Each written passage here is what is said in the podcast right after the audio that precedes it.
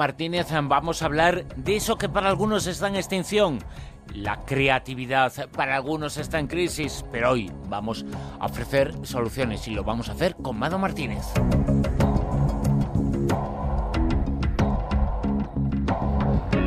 Mado Martínez, muy buenas, ¿qué tal? Pues bien, aquí andamos. Mado, que todos somos eh, creativos, eh, pero todos estamos muy agradecidos a que estés eh, con nosotros un día como hoy, que desde hace muy poquito es tu cumpleaños, ¿no? Bueno, todavía me faltan unas horas para nacer, ¿eh?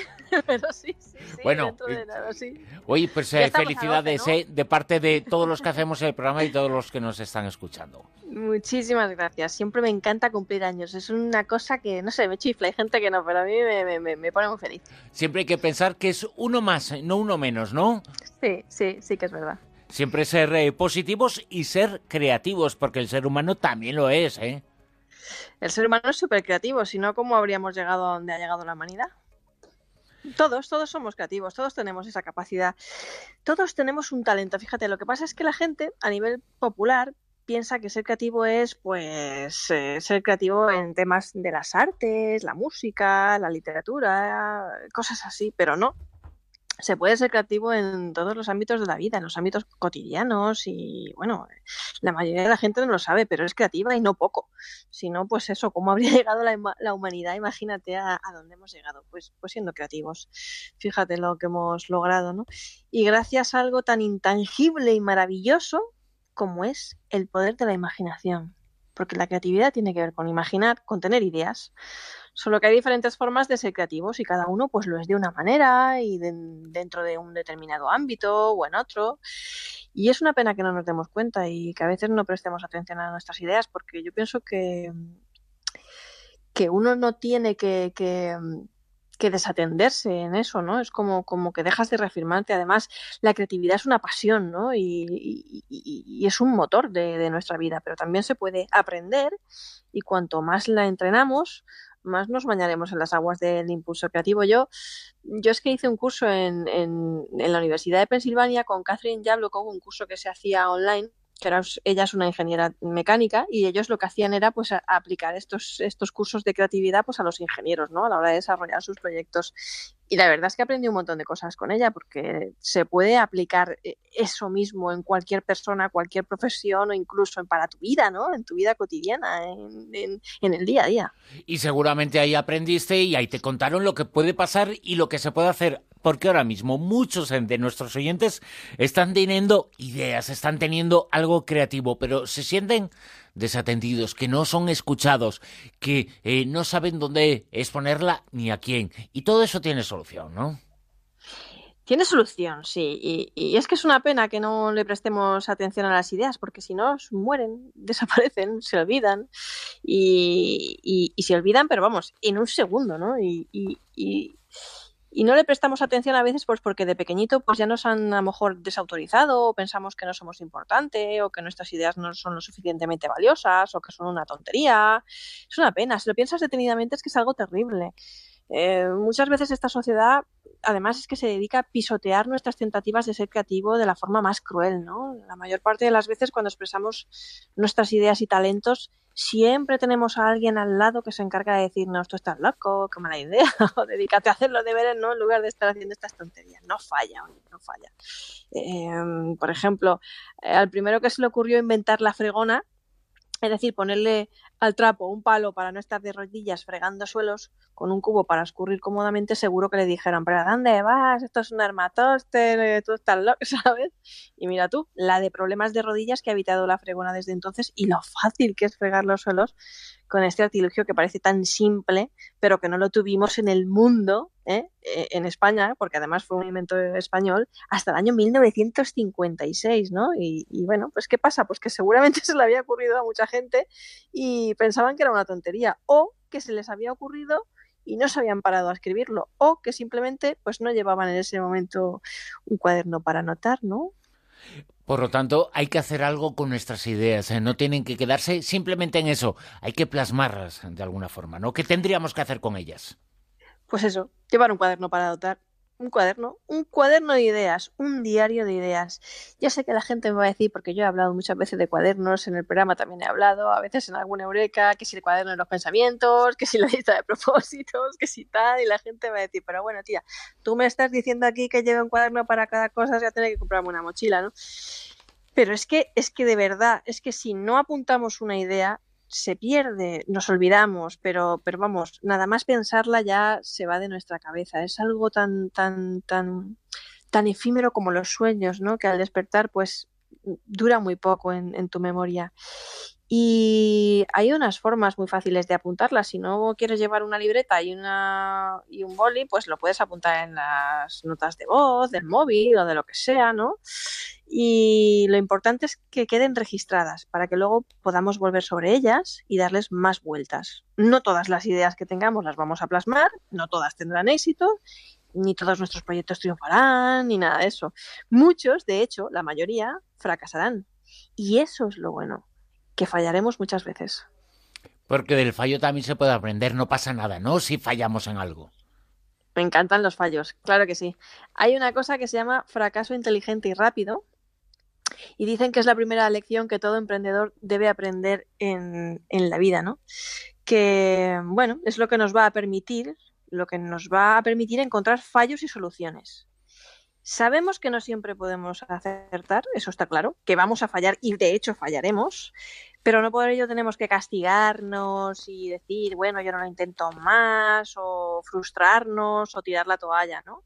Porque ese fallo nos está diciendo ya eh, por dónde no y por dónde sí. Es decir, nos está ayudando a aprender y actuar con más inteligencia. Por ejemplo, el, el mejor ejemplo que tenemos, creo yo, es el del gran inventor Thomas Edison, que probó literalmente miles de materiales en una de las invenciones en las que estaba trabajando y, lógicamente, falló miles de veces. El material equivocado, el modelo equivocado. Pero hay una frase muy sabia que dice, me, no me he equivocado mil veces, he aprendido mil veces a no hacer algo. ¿no? Ahí ya está el, el, truco.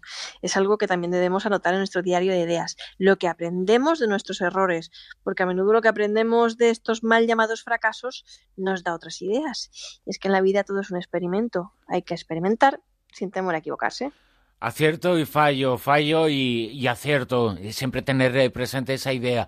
Pero tenemos que hacerlo de forma colectiva o de forma individual, porque muchos eh, tendemos a ser muy individualistas y el trabajo en grupo es importante, ¿no? Sí, es muy importante. De hecho, es enriquecedor. Lo que pasa que a veces, pues, trabajar solo es mejor, ¿no? Especialmente si eres escritor o algo así, ¿no? Yo, yo puedo decir que, que, como escritora pues tienes que trabajar sola, ¿no? Pero, pero luego pues siempre puedes enriquecer tu, tu, material pues con tu editor, aportando ideas, leyendo, puliendo, miles de cosas, ¿no? La cuestión es que eh, la mayor parte de las veces, además, tenemos que trabajar en equipo porque las cosas que queremos ver plasmadas o realizadas, pues no podemos hacerlas solos, ¿no? Las personas Mm, tenemos además perspectivas distintas, ese típico refrán de dos ojos ven más que, o sea, cuatro ojos ven más que dos ojos, pues sí, ven más, ven más, es que dos personas ven más y eso enriquece, porque el número total de recursos que sumamos en un equipo eh, tiene un valor extraordinario y los miembros del equipo van a poner sobre la mesa una serie de conocimientos que yo no tengo ni he sido capaz de ver antes. Y al final la combinación, pues tras navegar por nuestras diferencias, que siempre las hay, porque pues todos no pensamos igual, gracias a Dios, se traduce en un resultado mucho mejor del que hubiera obtenido de haberlo hecho solo, está clarísimo. Pero luego siempre existe Twitter, algunos eh, personajes que en redes sociales se van a limitar a intentar machacar tu idea, criticarla, destruirla, ¿no? Bueno, yo digo que eso es, bueno, eso vamos a dejarlos aparte, porque eso realmente, pues, es gente que, que oye, te hace una crítica y, y, y, te la hace pues por subirse el ego, o por pisotearte, o por machacarte, o porque te odia, o, y ya está, te hace la crítica y, y ahí se queda, ¿no? Y, se largan, ¿no? Y, bueno, sí, siempre hay de todo, pero bueno, mm, vayamos a las críticas constructivas, ¿no? Que son las que, las que se producen en el momento en el que tú estás trabajando en equipo, ¿no? Con gente que tiene realmente la voluntad de aportar crítica constructiva y trabajar en equipo contigo. Entonces, ¿qué pasa cuando estamos trabajando en grupo y eh, pues de repente alguien nos, nos, nos, ofrece resistencia o hay crítica, ¿no? Bueno, pues lo primero que hay que hacer es para su momento respirar hondo. Porque si nos ponemos muy emocionales, pues no vamos a pensar con claridad. Y a veces, a veces pasa, ¿no? Que nos ponemos emocionales y que esa crítica nos la tomamos como una crítica personal, ¿no? Cuando en realidad no es una crítica hacia nosotros, sino pues hacia un punto del proyecto que alguien piensa que pues no está bien o va a dar problemas o que debemos abordar de otro punto de vista. Lo segundo es pensar en el problema que estábamos tratando de resolver, porque seguramente solucionar ese problema es más importante que el hecho de estar o no de acuerdo con la persona que nos está criticando, ¿no? Y si tenemos un proyecto o un problema compartido, lo que tenemos que hacer es buscar qué es lo que ese asunto requiere de mí y qué es lo que requiere de la otra persona, ¿no? Y ahora viene lo importante, y es que la resistencia tiene un valor. Generalmente es muy raro que alguien que, que, se encuentre con una resistencia o una crítica sin sentido en un grupo de trabajo, porque en un grupo de trabajo lo que la gente quiere es avanzar, ¿vale? No como los del Twitter que a veces te dan la vara así por, por, por, por trolear, ¿no? Entonces, eh, cuando esto ocurre en un grupo de trabajo donde hay voluntad de, de bueno, de, de, colaborar, siempre hay una razón detrás. Esa crítica siempre, siempre, siempre hay una buena razón detrás.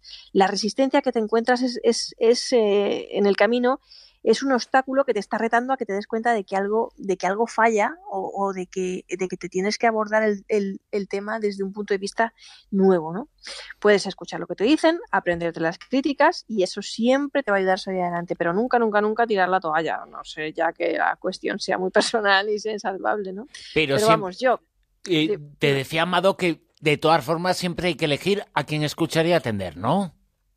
Claro, exactamente, desde luego, desde luego, desde luego. Pero yo es que si me pongo en, un en un equipo a trabajar con alguien, pues ya lo he elegido previamente, ¿no? Se supone que quiero trabajar con esa persona, a no ser que me hayan asignado a alguien en un grupo de investigación o algo así, ¿no?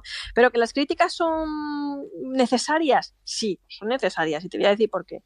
Yo, yo que soy eh, periodista en mi profesión, eh, quiero publicar reportajes, artículos, ¿no? En fin, llegar a fin de mes, en definitiva. Digamos que yo hago 10 propuestas de reportajes a mis jefes y de que de cada 10 me devuelven 9, ¿no? Y me dicen esto está mal, esto está mal, esto no me gusta y esto está, ¿no? Y si yo dijera, bueno, pues entonces olvídalo, ¿no? Yo a ti, por ejemplo, te dijera en Historia de la Vida Vieja, bueno, Bruno, pues si no te gusta la propuesta, no quiero saber nada de ti y. Bueno, pues así no habríamos llegado a ninguna parte. Lo que tengo que hacer es prestar atención a la resistencia que muestran sobre mis propuestas, porque esa resistencia tiene un valor y puedo usarlo a mi favor. Me dar un feedback, ¿no? De, lo que hacer, con, de cómo hacer propuestas mejores. Y así es como empiezas a acertar, a aprender y con el tiempo, pues la balanza cambia y de cada día propuestas, pues ya te aceptan nueve y solo te rechazan una. De todas formas, es quemado. Eh, tú no, te, no provocas resistencia, todo lo contrario. Eh, hay que decirle que sí, uno tarda, eh, pues en vez de un segundo, vamos a tardar en 10 eh, para que no se lo crea esta chica que nos lo hace pasar tan bien y divierte tanto a los lectores y los entretiene informando, que eso es lo que hay que hacer, ¿no? Sí, claro que sí. Pero, ¿qué más tenemos que hacer si, si queremos Ay, sí, acertar? que tenías un consejo que dar a todos, ¿no? Sí, sí. Bueno, ¿qué, ¿qué, más tenemos que hacer si queremos aceptar en, nuestro proyecto, no? Aparte de, de, de, escuchar a nuestros jefes o a nuestro grupo de trabajo o a nuestros compañeros, ¿no? Pues, pues tenemos que tener muy en cuenta el público final, el cliente o, o a veces, eh, si es un proyecto de vida, a nuestra familia, porque, porque el, público final puede ser mi marido, puede, pueden ser mis hijos, mi marido, porque si es una idea sobre hacer cosas en casa, él es el, mi público final, ¿no? Mi, mi, cliente. Mis hijos también son mis clientes, mi madre también lo es, también la gente con la que trabajo y la gente para la que escribo. O sea, que, que cada persona que conozco y con la que sigo hablando después de decir hola, es un tesoro por descubrir. Hay que aprender a escuchar, pensar lo que están demandando, qué es lo que necesitan, qué enseñan, qué pueden aportarme, en qué puedo ayudarles yo.